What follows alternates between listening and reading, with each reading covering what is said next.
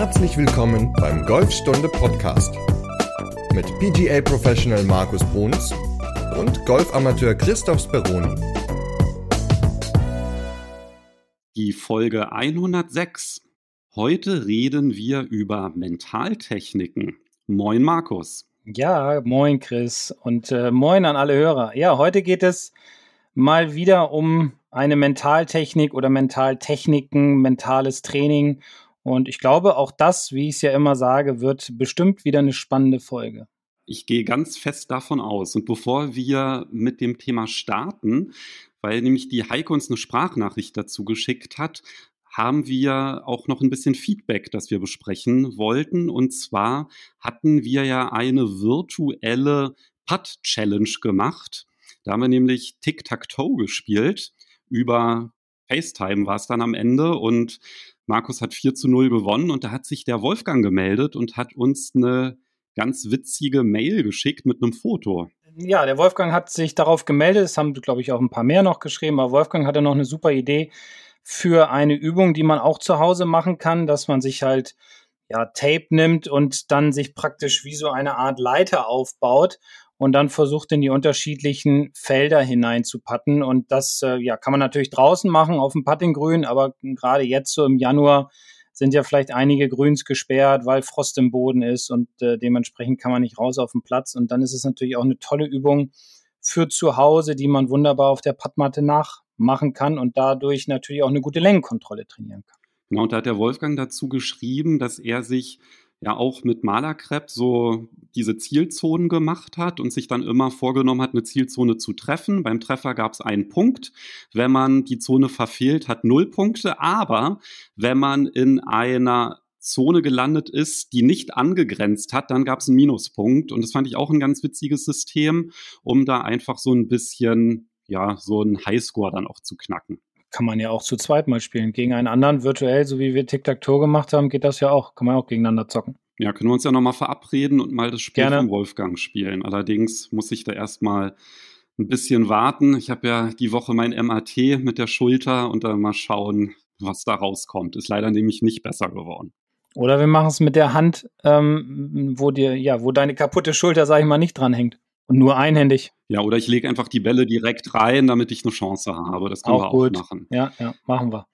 genau, und da ja auch Verletzungen auf dem Golfplatz ab und zu passieren können, meine war zwar beim Fußballspielen, wollten wir auch noch ganz kurz ein Update an euch geben. Und zwar hat sich ja mit dem Thema Haftpflichtversicherung so ein bisschen was getan. Und zwar war es bisher so, dass wenn man Mitglied eines Golfclubs ist, dass man immer automatisch haftpflichtversichert war. Das bedeutet, wenn man zum Beispiel einen Ball abgeschlagen hat und trotz Vorruf der Ball dann irgendwie bei einem anderen Flight beim Spieler an den Kopf knallt, dann war das bisher immer versichert. Und da gab es jetzt eine Änderung und zwar muss man diese Versicherung jetzt auf der Seite vom DGV auf golf.de nochmal explizit abschließen, damit man diesen Versicherungsschutz hat. Und zwar gibt es da zwei Optionen. Einmal mit Werbung, das ist dann kostenfrei. Und wenn man sagt, nee, ich möchte keine E-Mails bekommen, ich bezahle dann lieber Geld, dann kostet es 12 Euro im Jahr. Das vielleicht noch so als kleiner Hinweis, weil viele Haftpflichtversicherungen, die haben diese, ich weiß gar nicht, abtreibenden Welle heißt das dann.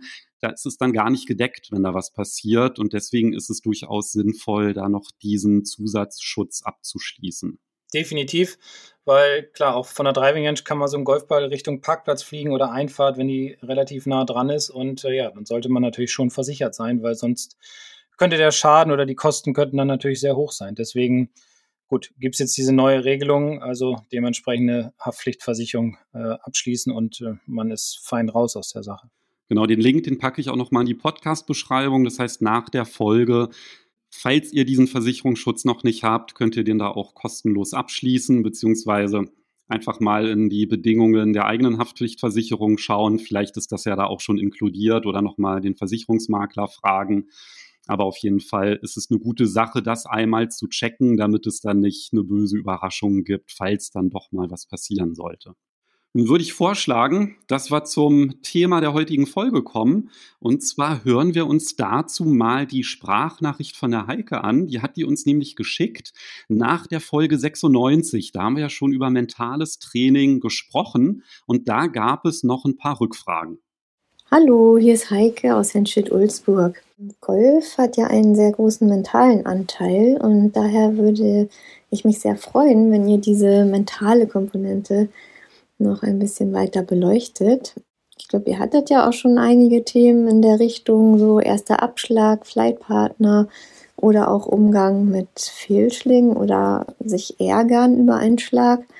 Da fand ich den Tipp eigentlich auch ganz hilfreich, ähm, so wenn der Schläger in der Tasche steckt, dass dann der Schlag beendet ist und ich mich dann auf den nächsten Schlag konzentriere.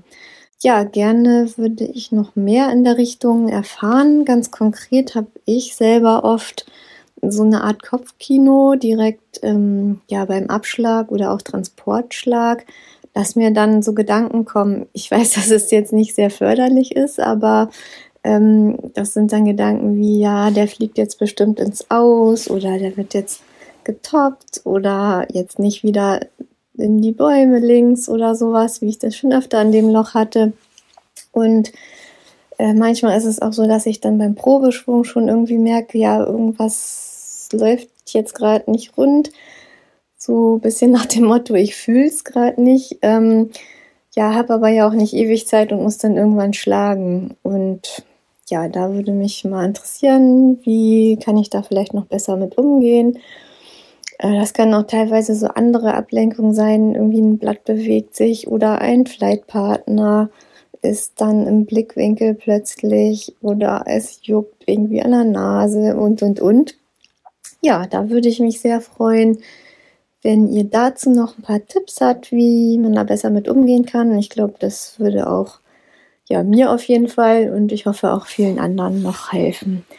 Ja, vielen Dank. Ich freue mich, von euch darüber etwas zu hören und tschüss. Ja, lieber Heike, vielen lieben Dank für deine Sprachnachricht. Und da wir bei der letzten Folge zum mentalen Training den Markus gehört haben, wie der gesagt hat, ja, ich bin ja leider kein Mentaltrainer, haben wir uns gedacht, holen wir uns mal zum allerersten Mal einen Gast in die Folge, und zwar einen Weltmeister und Mentaltrainer, den Yannick. Moin. Ich grüße euch. Moin. Moin, Yannick. Ja, schön, dass ich bei euch zu Gast sein darf. Und vor allen Dingen schön, dass ich der erste Gast sein darf. Das ehrt mich sehr. Ja, gerne. Also, wir haben dich ja eingeladen, weil du kannst ja gleich mal erzählen. Du bist nämlich Weltmeister im Linksgolf. Also du bist Linkshänder und hast dort die Weltmeisterschaft gewonnen. Das kannst du ja gleich mal vertiefen. Aber du bist natürlich auch Mentaltrainer, hast ein Buch geschrieben, hast auch einen Podcast und vielleicht kannst du dich ja einfach mal kurz vorstellen gerne ein bisschen von deinem Buch erzählen, damit unsere Hörerinnen und Hörer wissen, wen wir uns hier in die Sendung geholt haben. sehr gerne, sehr gerne. Also, mein Name ist Yannick Rosenberger. Ich spiele seit bisschen über 20 Jahren ähm, Golf und habe, glaube ich, in der Zeit sehr viele Höhen und sehr viele Tiefen erlebt, so wie die meisten anderen auch. In meinem Jugendbereich wurde mir von den meisten Trainern, mit denen ich gearbeitet habe, immer gesagt, dass ich sehr, sehr viel Potenzial habe, dass ich aber eine kleine Herausforderung habe, das ist so das Mentale, weil ich so zur ähm, Fraktion Perfektionismus gehört habe, was im Golf nicht unbedingt hilfreich ist. Und ähm, habe mich dann Jahre später eigentlich, so nach dem Motto oder zu einer Zeit, wo es, wo es sehr schlecht lief auf dem Golfplatz, auch privat irgendwie so ein paar Sachen waren, die nicht so ganz rund liefen, ähm, habe ich mir gedacht, okay, die haben irgendwie alle gesagt, ich soll mich mal mit Mentaltraining beschäftigen. Ich wollte das zwar damals nicht glauben, aber viel schlechter kann es jetzt nicht werden, dann mache ich das mal. Hab dann Bücher dazu gelesen, habe Seminare besucht und habe mir gedacht, also erstens habe ich mich in sehr, sehr vielen Negativbeispielen wiedergefunden, was nicht so gut ist. Habe aber auch sehr schnell Lösungen dazu ähm, präsentiert bekommen oder gefunden und ähm, habe mir einige Zeit später die Frage gestellt, warum komme ich jetzt nicht direkt an dieses Wissen ran als ein Golfer, der vielleicht den einen oder anderen kennt, ähm, warum muss ich da ähm, 17 Umwege gehen, um das so zu erfahren? Und habe für mich dann gesagt, okay, das ist erstens für mich sehr interessant, das Thema. Das ist aber sicherlich für 99 Prozent aller anderen Golfer auch wahnsinnig interessant. Ähm, und habe dann beschlossen, dass ich das nicht nur für mich verwende, sondern eben auch als, als Trainer ähm, nach draußen gehe und anderen Golfern oder unter anderem Golfern dabei helfe, ähm, mental stärker zu werden. Und so ist im Endeffekt auch ähm, das Buch entstanden, weil ich dachte mir, ein ganz gutes Medium ist es auf jeden Fall, wenn man ein Buch dazu ähm, schreibt, beziehungsweise jemand aus der Trainerbranche, eher aus dem Business-Kontext, sagte zu mir, naja, wenn du schnell ein bisschen mehr Reichweite haben möchtest, dann musst du ein Buch schreiben. Dann dachte ich erstmal so, naja, dann schreibst du halt ein Buch, so schwer kann es schon nicht sein. Ähm, das habe ich dann relativ schnell ähm, revidiert, den Satz. Das ist doch gar nicht so einfach gewesen. Ähm, war aber sehr, sehr froh und sehr, sehr glücklich und war mit Sicherheit der größte Meilenstein bisher in meinem Leben, als das tatsächlich rauskam, ähm, weil da 20 Jahre Golferfahrung drinstecken plus alles, was ich als, als Mentaltrainer weiß, ähm, wovon ich denke, dass die meisten Golfer davon profitieren können. Wie heißt dein Buch? Mein Buch heißt Goal in One, also abgeleitet von Hole in One. Goal in One, so erreichst du mit Mentaltraining deine Ziele im Golf. Sind, ähm, glaube ich, knapp 200 Seiten. Geht es rund um das Thema Golf-Mentaltraining, wie du quasi, ähm, ohne dass du, oder mein Ziel ist es, wie du, schaffst du es, ohne mehr zu trainieren, besser Golf zu spielen. Und da ist, glaube ich, der mentale Ansatz ähm, einer der wichtigsten dazu, um in diese Richtung gehen zu können. Und einen gleichnamigen Podcast hast du ja auch noch. Und einen gleichnamigen Podcast habe ich auch noch. Da werden natürlich die Themen, die ich in dem Buch habe, aber auch nochmal Sachen, die darüber hinaus gehen oder ähm, aktuelle Themen einfach ähm, behandelt. Aber auch da geht es äh, rund um das Thema Golf-Mentaltraining. Mache ich, die meisten Folgen sind Einzelfolgen, das heißt, da bin ich alleine. Ähm, habe aber auch schon einige äh, äh, Gäste bei mir im, im Podcast gehabt, ob das Golftrainer sind oder auch ähm, mit Nico von Dellingshausen, mein Vorwortgeber von dem Buch und jetzt auch der, der erste Tourspieler, den ich zu Gast hatte. Sehr, sehr spannend, wird sehr, sehr gut angenommen. Hat mich überrascht, weil Golf schon eine Nische ist im, im Podcast-Bereich und dann ähm, Mentaltraining nochmal dazu. Da war ich nicht so, war ich mir nicht so sicher am Anfang, ob ich damit so viele Menschen erreiche. Ähm, freut mich dafür umso mehr. Kann ich auch allen Zuhörern hier, die sich für dieses Thema interessieren, wärmstens empfehlen. Ja, den Link zu deinem Podcast und natürlich auch zu deinem Buch, den packen wir auch in die Podcast-Beschreibung. Also nach der Folge ist wieder eine Menge Material da, Haftpflichtversicherung, Mental-Podcast und Buch. Das ist das volle Programm dabei. Was mich jetzt noch interessiert, du bist Weltmeister. Erzähl mal. Stimmt, da war noch was. Das war doch die, die dritte Frage, die ich ein bisschen überhört habe. Ähm, ja, ich bin Weltmeister. Ähm, spannende oder witzige Geschichte. Als ähm, Linkshänder gibt es eine Sache, die ist zwar besser geworden, aber war vor zehn Jahren noch nicht so weit, ähm, wo ich sage, da bist du ein bisschen gebeutelt. Das ist bei der Schlägerauswahl. Jetzt bin ich auch nicht unbedingt der Linkshänder, der ähm, Handicap 24 spielt und den Standard Regular schafft, hatte. Ähm, ich entwickle mich zwar langsam wieder dahin, aber äh, früher habe ich mal relativ schnell geschwungen und das war nicht so einfach, da ähm, das richtige Material zu finden.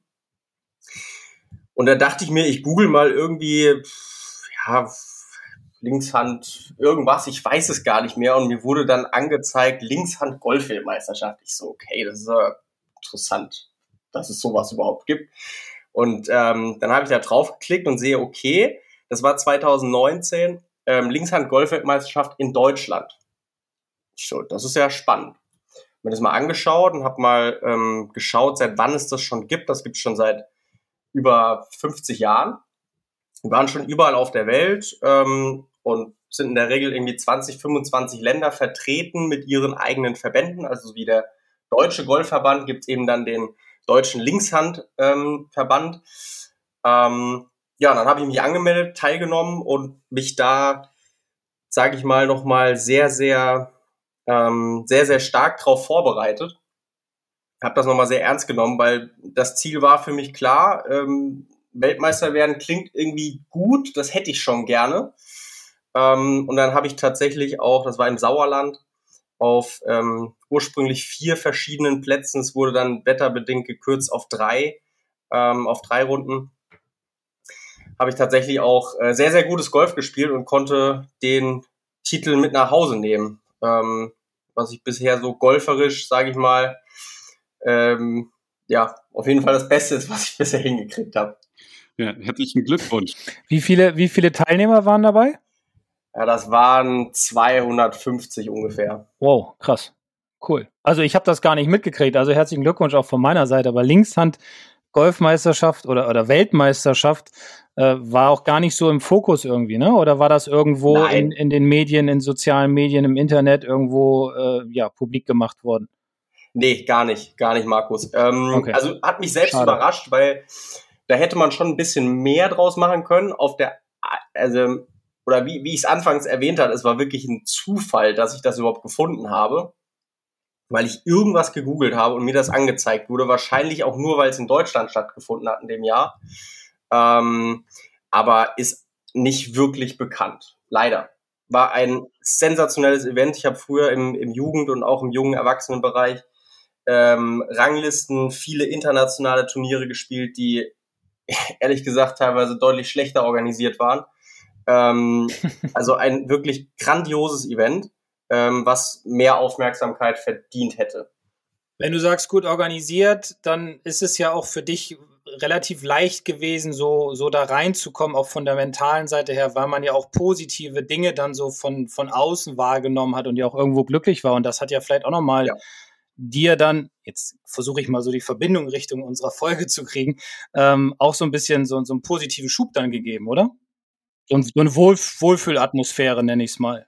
Wohlfühlatmosphäre, ganz genau. Ähm, kann ich vielleicht gleich einen, einen Tipp oder einen, Hinweis zum Thema Mentaltraining geben? Ähm, also ich bin da hingekommen und das ist so, du spielst einmal eine Einzelwertung und dann gibt's auch eine, eine, ähm, eine Länderwertung. Ähm, und da Deutschland das veranstaltet hat, da es in Deutschland stattgefunden hat, waren die natürlich jetzt auch nicht gerade ähm, desinteressiert daran, dass ich da war und ähm, dass wir vielleicht da mit der Länderwertung was machen können, als, ja, sagen wir mal, einer der, vom Handicap einer der besten Teilnehmer im Feld. Und wurde halt, ich will jetzt mal ein bisschen übertreiben, so, ja, schon hofiert. Also die waren alle irgendwie happy, obwohl ich keinen kannte dort keinen kannte und die waren alle glücklich und alle super nett zu mir. Also ja, mir ging's da super gut und ich hab, wurde total gepusht von den, ähm, von den ähm, anderen Teilnehmern. Was im Vergleich zu früher, zu internationalen Turnieren, wo du hingefahren bist, oftmals alleine warst und alle so ein bisschen ähm, sehr diesen Ellenbogen-Charakter hatten, mhm. wo du, wo ich nicht so häufig, sage ich mal, in dieser Wohlfühlatmosphäre war. Und das hat natürlich auch einen riesen Einfluss auf dein Spiel da draußen, weil das kennt jeder, wenn du einen Flightpartner zugelost bekommst, den du sehr magst, spielst du in der Regel etwas besser, als wenn du einen Flight bekommst, wo du denkst, um Gottes Willen, wie komme ich denn aus der Nummer raus? Ähm, weil du natürlich in einer ganz anderen Stimmung bist. Ja, und deine Stimmung hat einen sehr großen Einfluss auf, auf deine Leistung am Ende des Tages. Ich würde ganz gerne auf diesen Punkt bisschen einsteigen. Und zwar hat die Heike ja genau vom Gegenteil gesprochen, also Kopfkino und negative Gedanken.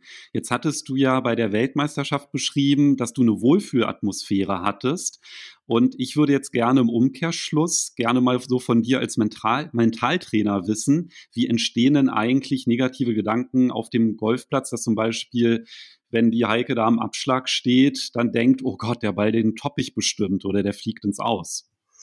Ähm, negative Gedanken oder so wie Heike es beschreibt, entsteht in der Regel aus Erfahrungen heraus oder aus Angst. Ja, ähm, das heißt aus Unsicherheit. Also dieser Klassiker, und das ist ja jetzt kein, kein ähm, neues Phänomen, dass ich ein Wasserhindernis sehe oder ein Aussehe und mir denke, um Gottes Willen jetzt nicht da rein. Das passiert ja bei jedem Golfer immer mal wieder. Das lässt sich auch nicht komplett abstellen. Das ist so das, was ich mal vorwegnehmen möchte, weil wir oft von dieser 0 auf 100, wir wollen von 0 auf 100 kommen. Das heißt, wir haben jetzt 1000 negative Gedanken im Kopf und wollen nach dieser Folge keine mehr im Kopf haben. Das wird so nicht funktionieren. Bei mir ist, oder meine Aufgabe ist immer, ähm, meine Schüler oder meine, meine ähm, Coaches von 0 auf 20 Prozent zu bekommen oder von 30 auf 50 Prozent zu bekommen. Das mal als kleine ähm, Randbemerkung. Wenn ich so Kopfkino habe und mir denke, jetzt nicht hier ins Wasser, weil ich den letzte Woche da ins Wasser geschlagen habe oder häufiger eben an dem Loch ähm, rechts oder links ins Wasser schlage, ähm, dann ist das ein Gedankenkarussell, das ich im Endeffekt nur unterbrechen kann, wenn ich mich auf das fokussiere, was ich haben möchte. Und wir sind ganz, ganz häufig in diesem, wie kann ich etwas vermeiden drin. Also in diesen, in diesen negativen Gedanken sind wir auch häufig drin. Dass, ich meine, das sehe ich ja jeden Tag auch dann, dann auf der Driving Range oder wenn ich mit den Schülern auf dem Platz bin, dass ja immer, wenn ich frage, was denkst du denn, dann kommt immer sofort dieser, dieser negative Gedanke, oh, links sind Bäume, rechts ist aus, dann kommt ein Bunker, dann kommt dies. Also da ist null oder wenig irgendwie so dieser Fokus auf, okay, ich kann jetzt das, das Fairway treffen oder ich, ich möchte jetzt da hinschlagen, weil da ist das sicher. Also da fehlt viel, viel dieses Positive. Und äh, gibt es da denn irgendwas, wo man sagen kann, okay, in dem Moment oder was würdest du empfehlen, was ist deine Idee, wenn du auf den Platz gehst? Ich meine, du spielst ja nun auch einen guten Ball. Jetzt denke ich nur an das Positive. Wo, womit, wo ist dein Trigger dafür? Ähm, also mein, mein Anker oder mein Trigger ist ähm, immer wieder meine Routine. Mhm. Das ist für mich das, das Allerwichtigste. Also das ist wie die Platzreife vom Mentaltraining. Ähm, du brauchst eine Routine, ansonsten wird das alles nicht wirklich funktionieren. Okay. Weil Golf ist ja, wir, wir wollen ja, wir wollen besser Golf spielen. So, was ist gutes Golf? Gutes Golf ist am Ende langweiliges Golf. Ja? Das stimmt. Ja. Ähm, das ist Fairway, Grün, Putt rein. So, da passiert jetzt nicht viel. Das ist nicht irgendwie wie ein Phil Mickelson, der dann aus dem Wald einmal in, in zwei Jahren ähm, Igel macht, ähm, das ist in der Regel Fairway, Grün, Putt, fertig. Und genauso ist es, und genauso muss ich mich quasi auch darauf vorbereiten. Das heißt, diese Routinen sind natürlich genauso langweilig, wenn ich das immer wieder mache und immer wieder übe, weil da auch nichts Neues passiert. Aber nur so kann ich meinem Gehirn dieses Signal senden, wir sind immer wieder in der gleichen Situation. Es ist vollkommen egal, ob rechts jetzt Wasser ist oder ob das jetzt hier ein Flughafen ist, wo ich einen Ball landen lassen kann. Wir sind immer in der gleichen Situation. Da liegt der Ball, jetzt kommt ein Golfschwung, that's it. Nicht mehr und nicht weniger. Und das sind diese, das ist mal so das erste, was ich mit einer Routine generell mache. Das zweite ist, ähm, hat sicherlich jeder schon mal gehört, ist dieses Visualisieren von einem Schlag.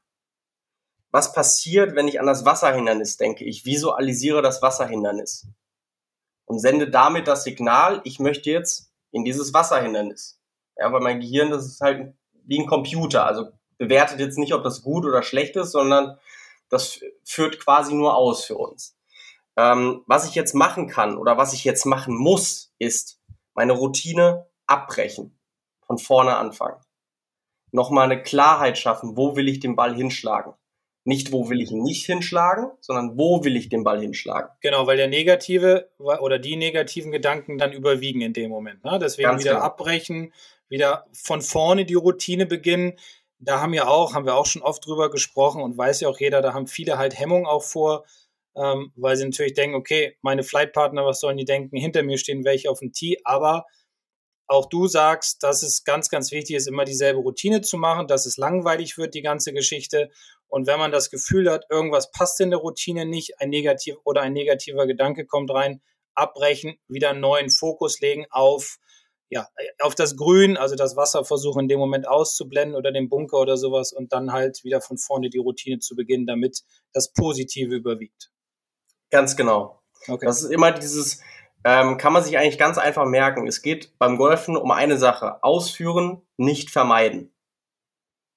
Ja, also in dem Moment, und das ist ja, das ist die Krux an der Sache. Ich meine es ja gut, wenn ich sage, jetzt nicht rechts ins Wasser. Ja, ich denke ja, das ist was Positives. Aber das am ist Ende was Positives, weil ich habe mich ja jetzt selbst darauf aufmerksam gemacht, dass ich nicht da rein möchte. Ja, genau. Jetzt sage ich mal ganz frech, das ist logisch. Also kein Mensch will ins Wasserhindernis schlagen. So, also das brauche ich mir nicht sagen. Und das Problem an, an, an dieser Formulierung ist, dass unser Gehirn dieses Wort nicht nicht wahrnehmen kann. Das liegt daran, weil Gehirn oder Unterbewusstsein im Endeffekt immer nur Bilder aufsaugen kann oder wir mit unserem Unterbewusstsein in Bildern kommunizieren. Und zu dem Aus- oder zu dem Wasserhindernis gibt es wunderbare, klare Bilder. Zu dem Wort nicht oder zur Verneinung gibt es kein Bild. Mhm, das stimmt. Das heißt, das, was ich in dem Moment sage, ist jetzt rechts ins Wasserhindernis. Das klingt jetzt im ersten Moment vielleicht ein bisschen, bisschen spooky, aber das ist genau das, was bei uns ankommt.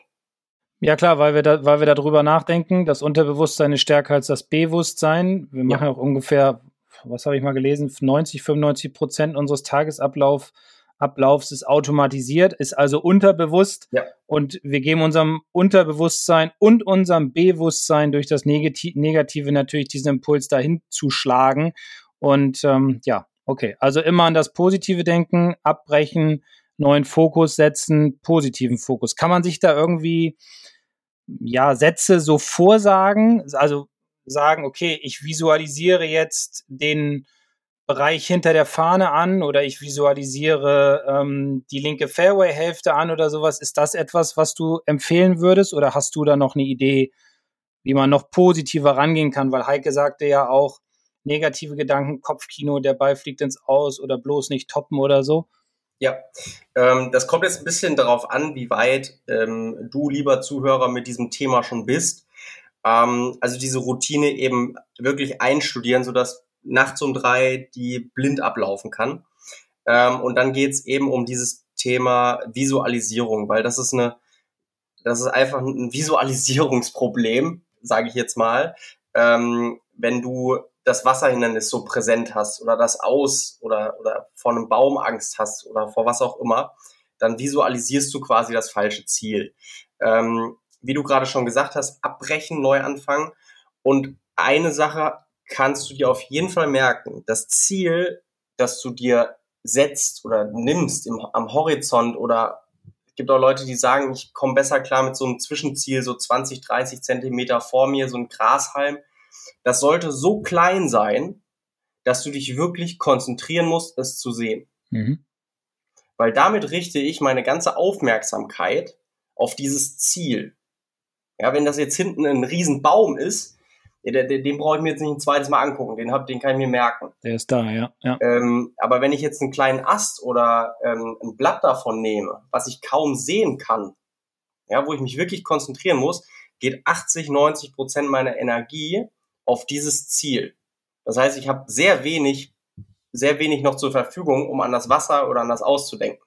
Okay, ja, du fokussierst dich dann, ja, wie gesagt, zu 90 Prozent auf das Positive und nicht auf das Negative. Ich habe das früher habe es immer versucht, als ich dann so auf den Turnieren war, zum Beispiel die Schläge ins Grün, dass ich den Ball immer kurz hinterm Bunker landen lasse, um dann die, den, den Slope vom Bunker zu nutzen, dass der Ball halt noch Richtung Fahne rollt, bis dann mein, mein Coach mal gesagt hat, Mensch, hau die Bälle doch mal hinter die Fahne. Du wirst merken, am Ende der Runde oder wenn du dann zum Grün kommst, ähm, liegen die Bälle wesentlich dichter dran, als wenn du versuchst, irgendwelche Kunstschläge zu machen, die dann über den Slope runterlaufen. Und habe ich auch schon oft in unseren Folgen, in vorherigen Folgen erzählt, es ist tatsächlich so, die Bälle liegen näher dran. Ich nehme das Negative, also den Bunker aus dem Spiel und ähm, fokussiere mich mehr auf den Bereich hinter der Fahne. Ja, und habe dann halt eine Chance, ein Birdie zu spielen, ein Paar oder vielleicht noch irgendwas zu retten, dann mit einem oder zwei Putts. Und das ist ja auch eher dann positiver Punkt. Das ist absolut positiv. Vor allen Dingen setzt du dich damit natürlich nicht so ähm, unter Druck, dass jetzt wirklich der Schlag perfekt sein muss, ne, sondern du gibst ja. ja auch ein bisschen mehr mehr Spielraum. Das ist ja, ähm, das ist ja, das ist ja eine taktische Sache, die du gerade ansprichst, die ja sehr stark mit dem Mentalen zusammenhängt. Hm, genau, ganz genau. So, damit habe ich dann auch verstanden, Yannick, warum dein Buch und dein Podcast Goal in One heißen. Das heißt, Ziele sind ganz wichtig, diese Ziele zu visualisieren. Ja. Aber jetzt hat ja die Heike auch angesprochen, dass sie zum Beispiel Angst hat, den Ball zu toppen. Was ist denn, wenn ich mit so einem Gedanken rangehe? Ist natürlich schwierig. Ne? Also das ist ja auch so ein, vielleicht ein bisschen mangelndes Selbstvertrauen. Du hast ja auch negative Erfahrungen angesprochen. Wie kann ich denn damit konstruktiv umgehen? Gut, wenn sie Angst hat, sage ich mal, vor einem ähm, solchen Fehlschlag, dann möchte ich jetzt gar nicht bestreiten, dass, oder möchte ich gar nicht sagen, dass das immer hundertprozentig mental ist. Ja, das kann dann auch wirklich einfach eine, einen technischen Hintergrund haben, der ähm, korrigiert werden sollte. Ähm, trotzdem, um mal bei dem Mentalen zu bleiben, mal darüber zu reden, womit ich mich auskenne, da sind sehr, sehr viele Tops wahrscheinlich vorher passiert. Ja, also ich habe diese Erfahrung gemacht, dass wenn ich in einer gewissen Lage bin oder in einer gewissen Situation bin, dass ich den Ball häufiger toppe. Ähm, jetzt kannst du mehrere Sachen machen. Das erste ist, und das ist so meine Empfehlung, immer vom Leichten zum Schweren zu gehen, ähm, einen anderen Schläger und einen anderen Schlag wählen. Also ich gebe dir ein anderes Beispiel. Du hast jetzt, du stehst an einem Abschlag und du weißt, das ist eigentlich ein Treiberloch. Aber irgendwas sagt dir, das wird hier nix. Irgendwas. Du kannst es auch nicht, du kannst auch vier Stunden später nicht beschreiben, was es ist, aber irgendwas sagt dir, der Schlag, der wird jetzt nix. Kennen wir alle. Klar, und dann muss man den Fokus neu legen. Musst du den Fokus neu legen. Aber manchmal kriegst du es einfach nicht hin, den Fokus neu zu legen. Hm. Manchmal geht's einfach nicht. Und da halte ich mich an eine einfache oder an einen einfachen Satz. Ähm, if you can't see it, you can't play it. Mhm. Also wenn du den Schlag nicht sehen kannst, dann lass es. Dann nimm einen anderen Schläger. Ähm, also das ist so die einfachste Variante, die ich auch bevorzuge. Ja. Ähm, jetzt kenne ich die genaue, also ich habe die Sprachnachricht äh, gehört, aber ich kenne natürlich jetzt das genaue Problem mit dem Toppen des Balles nicht. Ähm, das zweite ist, da wiederhole ich mich eigentlich, ist dieses Thema Visualisieren. Du kannst nicht nur den Schlag visualisieren oder das Ziel visualisieren, du kannst auch deinen Schwung visualisieren. Und wenn du einen guten Schwung visualisierst, dann hast du den Ball nicht getoppt. Da fängt es ja wahrscheinlich schon an, vermute ich, weil ich kann ja jetzt mal so aus der Perspektive des mittelmäßig begabten Amateurs sprechen. Ich glaube, dass natürlich ein ganz großes Problem vieler Amateure ist, dass sie ihren eigenen Schwung vielleicht sogar noch nie gesehen haben. Ne? Also das ist ja, glaube ich, auch etwas, Markus, ne, was du ja sagst, auch in deinen Golfstunden, dieses Video-Feedback, dass das halt auch so wichtig ist. Und wir haben ja auch schon ganz oft von Mirror Vision gesprochen, weil ja auch so die eigene Wahrnehmung verfälscht sein kann. Also das ist wahrscheinlich so eine ganz wichtige Grundlage. Ne? Ich kann ja meinen Schwung nur visualisieren, wenn ich ihn halt vorher schon mal real gesehen habe. Ja. Und dann idealerweise auch das, was du angesprochen hast, Yannick, wenn ich halt den Ball immer toppe. Und das liegt dann halt daran, dass ich mich ähm, beim Ausholen aufrichte, dann hilft mir natürlich auch das Visualisieren nichts. Dann ist es einfach ein technisches Problem Problem und dann muss ich halt daran und da nützt dann auch die beste Mentaltechnik nichts. Es ist schon wichtig, seinen, seinen Schwung mal gesehen zu haben und das ist ja auch das, was ich immer wieder sage. Ich sehe es viel, viel, viel, viel zu selten, dass Leute sich ja selbst aufnehmen und sich das Ganze einfach mal angucken und um zu sehen, was, was passiert da eigentlich, weil viele haben ja auch schon so eine gewisse Grunderfahrung oder wenn sie zum Pro gehen, der hat ihnen gesagt, okay, wenn du den Ball toppst, dann passiert halt das und das. Aber man muss sich halt auch selbst kontrollieren, um zu sehen, ob das gerade passiert oder ob ich es abstellen kann. Und nur durch das Visualisieren, was ich auch viel mache mit meinen Leuten auch auf dem Platz, sie dann aufnehme, um ihnen einfach mal den Schwung zu zeigen oder auch von der Ausrichtung her oder sowas. Nur dadurch, in meinen Augen, kann man, das ist ja auch das, was du vorhin sagtest, äh, Yannick, mit, mit Bildern lernt man ja viel, viel mehr und viel schneller. Absolut, absolut. Bilder, am besten noch Filme. Der Golfschwung, ja. das ist ein Film. Genau. Das sind klar, das sind einzelne Bilder logischerweise am Ende des Tages, aber ähm, läuft ab wie ein Film. Und ähm, genau so kann ich ja auch meine eine Schwungänderung, die ich vornehme mit meinem Pro, kann ich beschleunigen, indem ich das immer wieder visualisiere. Ja, weil jedes Mal, wenn ich das quasi im Kopf durchgehe, okay, ähm, was hat mein Trainer zu mir gesagt? Er soll, ich soll die Hüfte ein bisschen mehr aufdrehen, damit die Arme oben ein bisschen flacher sind, zum Beispiel. Ähm, dann visualisiere ich das. Ich stelle mir das vor, wie ich das genauso mache. So, und dann bin ich wieder bei diesem Punkt, mein Unterbewusstsein kann das nicht auseinanderhalten. Ja, ob ich dem jetzt irgendwas erzähle, vorgaukel, wenn du so willst, ähm, oder ob das jetzt gerade tatsächlich passiert ist. Mhm. So, und das ist, dann, dann kommt halt die Frage, naja, will ich das für mich nutzen oder will ich nicht für mich nutzen? Also das habe ich für mich auch, ähm, oder das hilft mir extrem, weil jetzt gerade zu der Jahreszeit, wenn ich auch mal irgendwie ein bisschen was am Schwung ändern möchte, wie oft komme ich tatsächlich auf den Golfplatz? Ein, wenn es richtig viel wird, sind es zweimal die Woche. So, das ist jetzt nicht besonders viel Training, das ich dann äh, investieren kann. Aber ich kann zu Hause mich hinstellen, ich nehme Schläger in die Hand, ich kann das mal trocken üben, ich kann mir das einfach nur vorstellen. Somit beschleunige ich diesen Prozess der, der Veränderung enorm.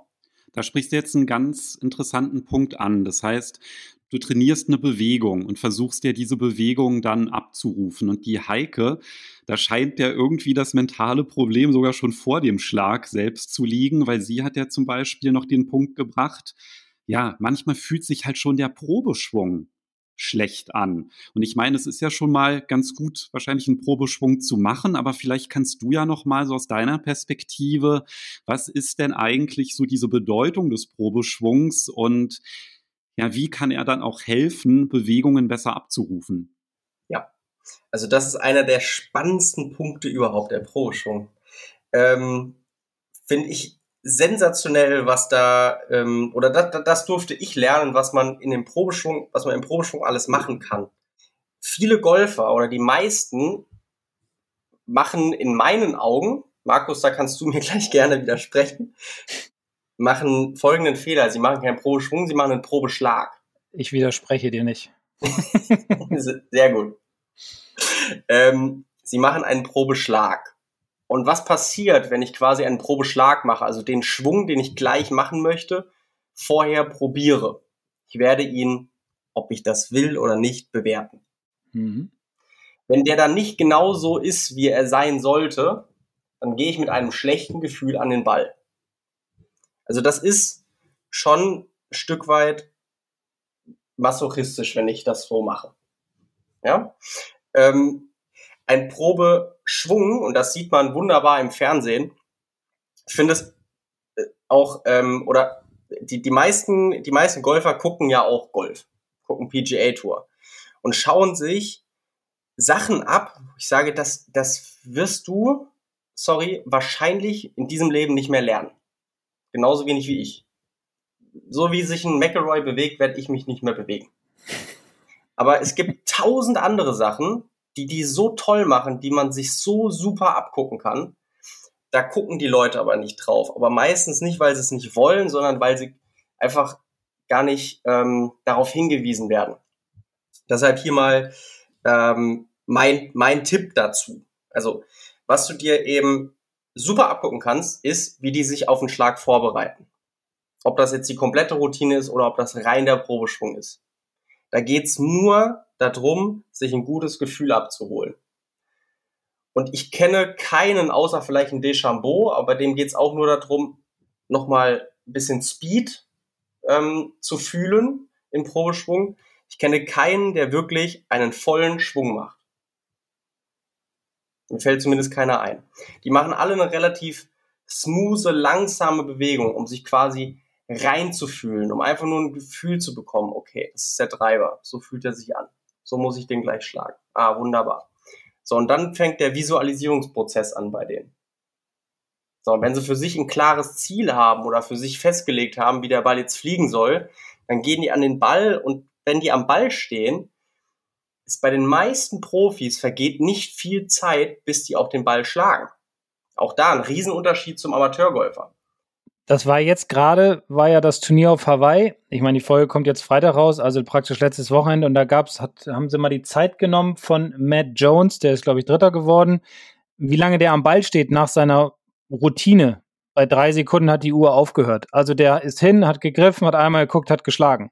Weil ich gehe davon aus, ich meine, der Junge ist gut, hat ja auch irgendwie 30 oder was auch immer sie, ich weiß es jetzt nicht mehr, gespielt haben, unter Paar natürlich und der hat vorher alles abgeschlossen. Das heißt, seine ganzen positiven Dinge, seine Idee vom Schwung, sein Gefühl vom Schwung, alles Mögliche hat er halt in der Routine abgearbeitet, ist hin zum Ball, hat sich hingestellt, äh, hat den Schläger gegriffen und einmal geguckt, hat draufgehauen. Also das geht halt ratzfatz und es kommen keine negativen Gedanken mehr hinzu. Das ist ja auch das, was, was so der Hauptpunkt ja im Grunde unserer Folge ist heute, was die Heike ja gesagt hat. Also deswegen nochmal ganz kurz zurück, auch Routine. Ich habe lustigerweise haben wir gerade ein Video rausgebracht dazu, auch zum Thema Routine, jetzt nur auf dem Abschlag erstmal mit dem Driver hauptsächlich.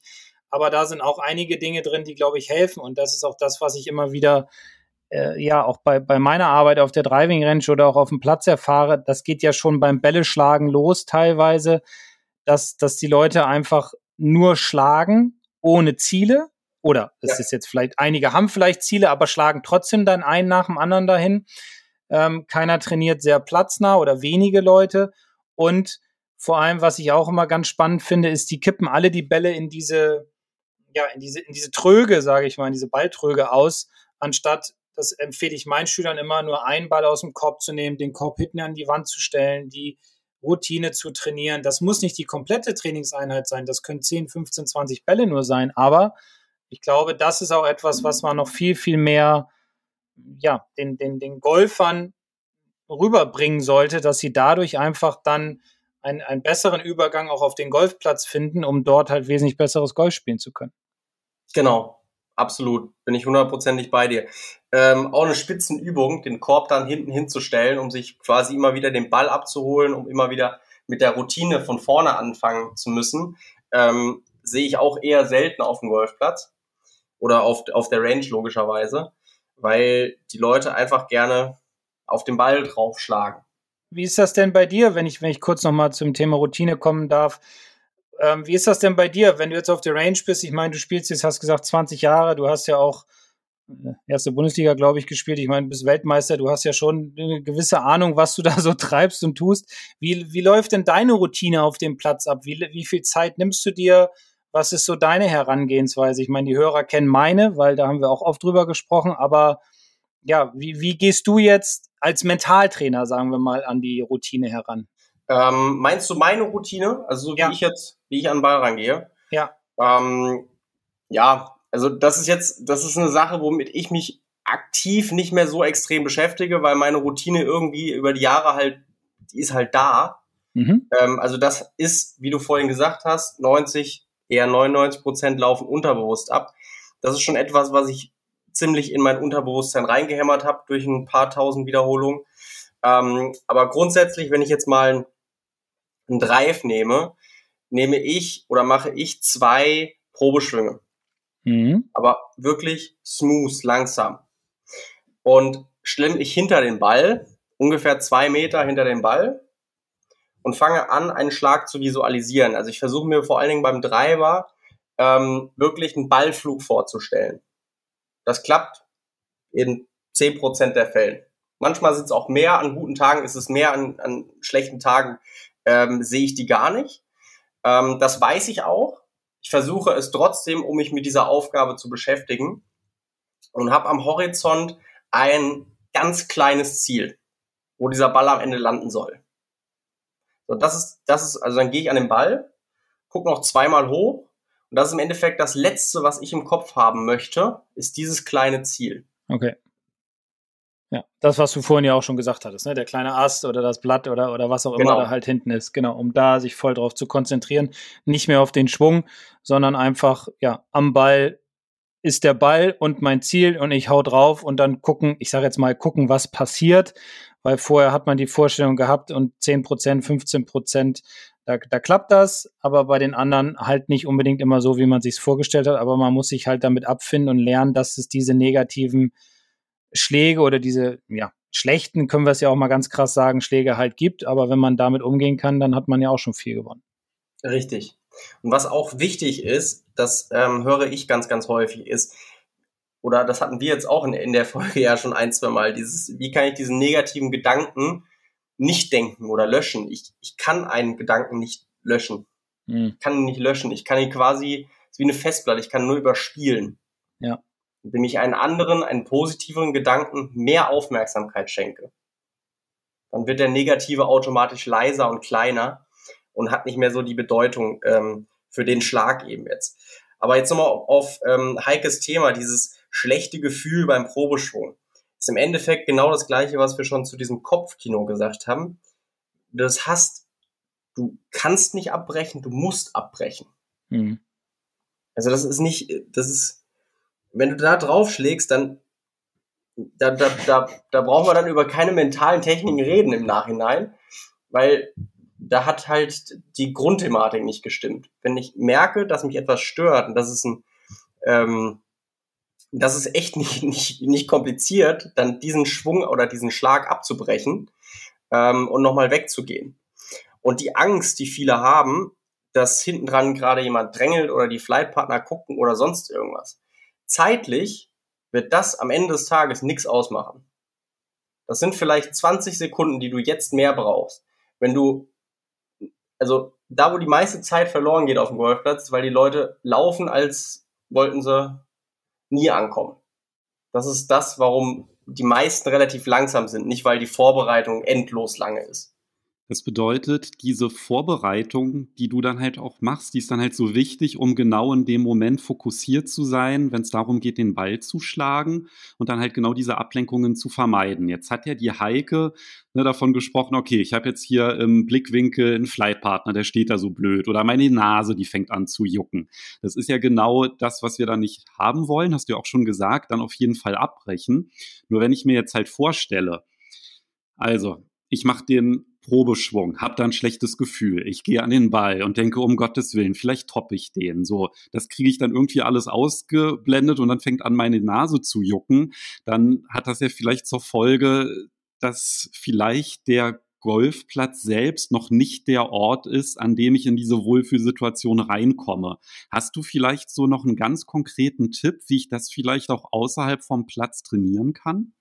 Ähm, wie du, ja, natürlich also das, was Markus mehr oder weniger schon angesprochen hat, dieses Golfplatznahe Trainieren. Ich kann 18 Loch auf der Range spielen, vielleicht ohne Patten, aber ich kann 18 Loch auf der Range spielen. Das ist für mich auch die beste Übung, die ich überhaupt auf einer Driving Range machen kann, wenn es nicht um irgendwelche Schwungänderungen geht. Ne? Ich unterscheide immer zwischen Schwungtraining und Zieltraining. Und reines Bälle schlagen ist für mich das ist Erholung. Also wenn du jetzt sagst, ich hatte heute einen stressigen Tag, ich will jetzt ein paar Bälle schlagen, alles gut, aber das hat dann nichts mit Training zu tun.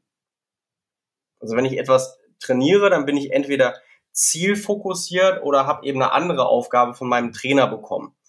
Und ähm, 18 Loch oder 9 Loch auf der, auf der Range spielen hat den Vorteil, dass ich jeden Schlag so ernst nehmen sollte, wie er auf dem Platz ist. Das heißt, ich mache die Routine, die ich vielleicht schon habe oder eben die ich mir neu aneigne ähm, bei jedem Schlag. Dann kommt dazu, dass ich dadurch, dass ich mir nicht nur meinen Schlag vorstelle, sondern auch den Golfplatz, dann nimmt man am besten seinen Heimatplatz, den man schon einige Mal gespielt hat, ähm, vorstellen muss, stärke ich diesen Muskel, wenn du so willst, ähm, der Vorstellungskraft. Ja, also Vorstellungskraft, dieses Visualisieren, das funktioniert wie wenn du ins Fitnessstudio gehst umso häufiger du das machst, umso einfacher wird es dir fallen. Wenn du es nie machst, wird es beim ersten Mal nicht funktionieren. Ähm, das heißt, ich, ich stärke damit diese, diese Muskelvorstellungskraft.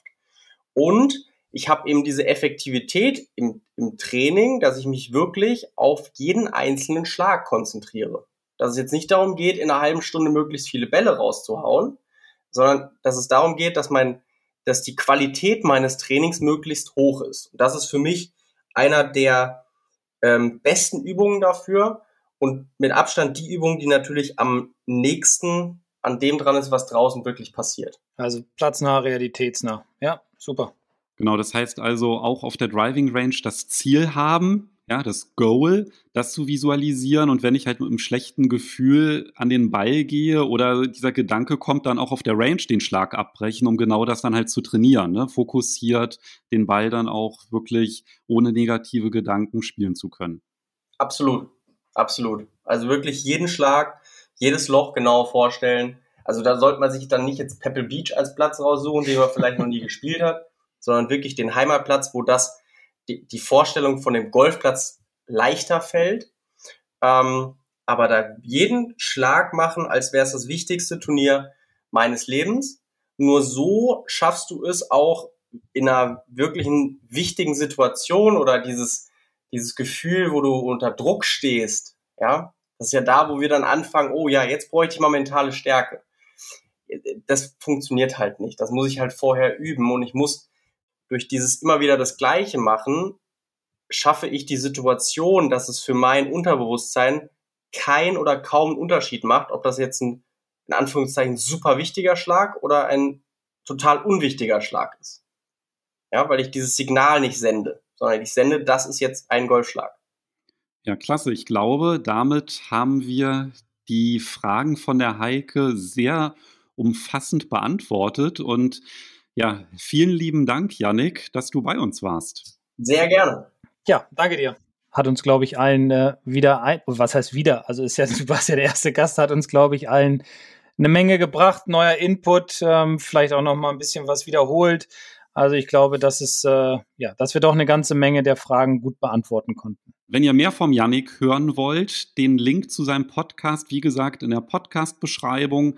Da packen wir dann auch nochmal das besagte Video mit der Routine beim Ausrichten mit dem Driver rein. Da macht nämlich Markus das Ganze nochmal vor, die Schlagvorbereitung. Und wir hatten noch eine Bitte und zwar kann man neuerdings bei Spotify Podcasts auch bewerten. Das konnte man ja schon bei Apple die ganze Zeit. Also wenn ihr uns bei Spotify hört, bitte nach der Folge uns ein paar Sternchen dalassen und wenn ihr das in der Apple Podcast App noch nicht getan habt, freuen wir uns da natürlich auch noch über jede Bewertung. Genau. Ja, dann äh, bleibt uns eigentlich nichts anderes übrig, als einen kleinen Ausblick auf Folge 107 zu geben, würde ich sagen. Genau, da wollen wir über die Strukturierung einer Trainingseinheit sprechen und da freue ich mich dann diesmal ohne Gast auf deine Tipps, Markus. Genau, dann hören wir uns in Folge 107 Strukturierung einer Trainingseinheit. Haben mir auch schon ein paar Ideen gemacht und ich glaube auch, das ist wieder ja, ein schönes Thema, was gerade jetzt so auch in die Winterzeit passt, um sich gut vorzubereiten für den Sommer, für die Saison, aber natürlich auch, um im Sommer gut äh, trainieren zu können. Super, bis dahin. Bis dann, macht's gut und bleibt gesund.